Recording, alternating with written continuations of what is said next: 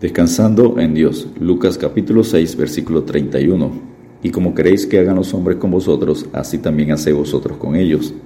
La esencia del cristianismo está en la relación vertical con nuestro Padre Celestial y las relaciones horizontales con nuestro prójimo.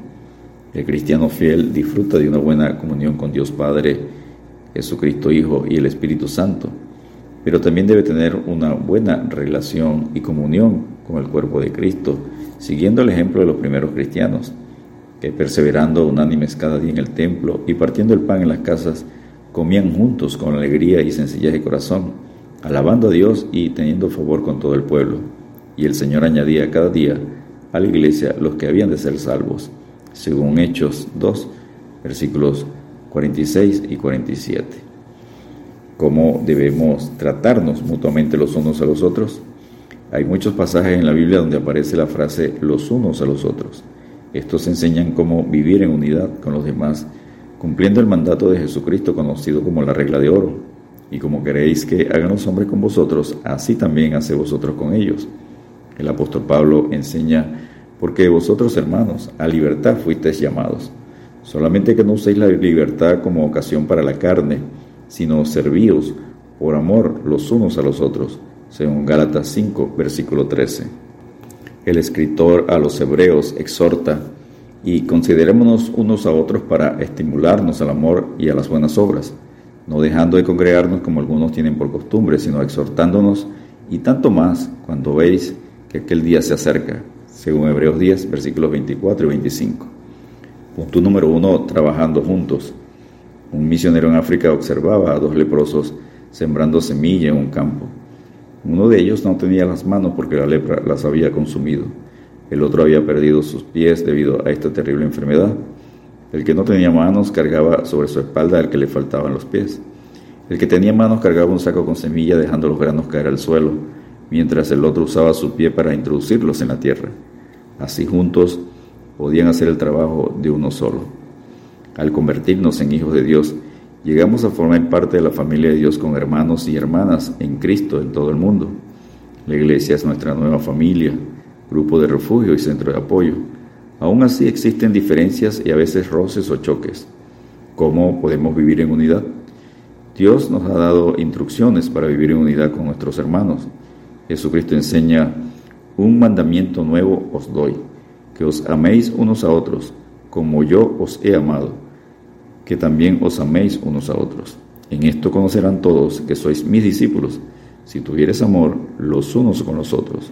Según Juan 13, versículos 34 y 35. Punto número 2. La regla de oro. Jesucristo enseña, y como queréis que hagan los hombres con vosotros, así también hace vosotros con ellos, en Lucas 6:31. Esta enseñanza es conocida como la regla de oro. Veamos los alcances de la regla de oro mencionados en los siguientes versículos en Lucas 6, versículos 27 y 28. Pero a vosotros, los que oís, os digo, amad a vuestros enemigos, haced bien a los que os aborrecen, bendecí a los que os maldicen, y orad por los que os calumnian. Cumplir con este mandamiento de Cristo no solamente es no maltratar a otros, sino tratarlos bien, como uno quisiera ser tratado. Es bueno no criticar o herir a otro, pero la regla de oro va más allá, exhortándonos a tratarlos bien, con amor y misericordia, aun cuando ellos nos traten mal. Tome el tiempo para reflexionar sobre lo siguiente. ¿Cómo quiere que otros le traten? ¿Atiende usted a otros de la misma manera? Piense en una ocasión en esta semana cuando usted se sintió mal por la forma en que trató a otro. ¿Qué pudiera haber hecho o dicho para atenderle mejor? Jesucristo dando ejemplo de cómo debemos servir los unos a los otros, dijo, pues si yo, el Señor y el Maestro, he lavado vuestros pies, vosotros también debéis lavaros los pies los unos a los otros, según Juan 13, versículo 14. Punto número 3, autoevaluándonos. Hasta ahora, ¿cómo ha vivido su vida cristiana? ¿Se ha preocupado solo por su crecimiento espiritual o por el crecimiento espiritual de los demás? Evalúese en cuanto a su cumplimiento de los unos a los otros seleccione una de las características mencionadas en esta enseñanza que usted podría enfatizar, practicar esta semana. ¿Cómo puede usar esta característica durante la semana para aumentar el amor fraternal entre los hermanos en Cristo? Como ejercicio, escribe el mandamiento o los mandamientos mencionados en cada uno de los siguientes pasajes. Estos explican cómo debemos tratarnos los unos a los otros.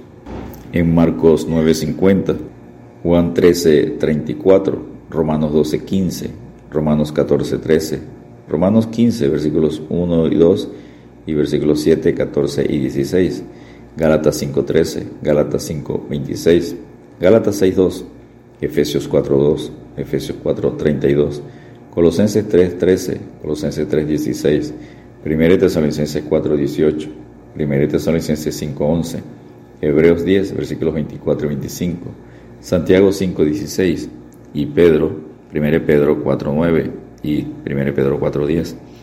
Jesucristo enseña en Marcos 9:50, buena es la sal, mas si la sal se hace insípida, ¿con qué la sazonaréis?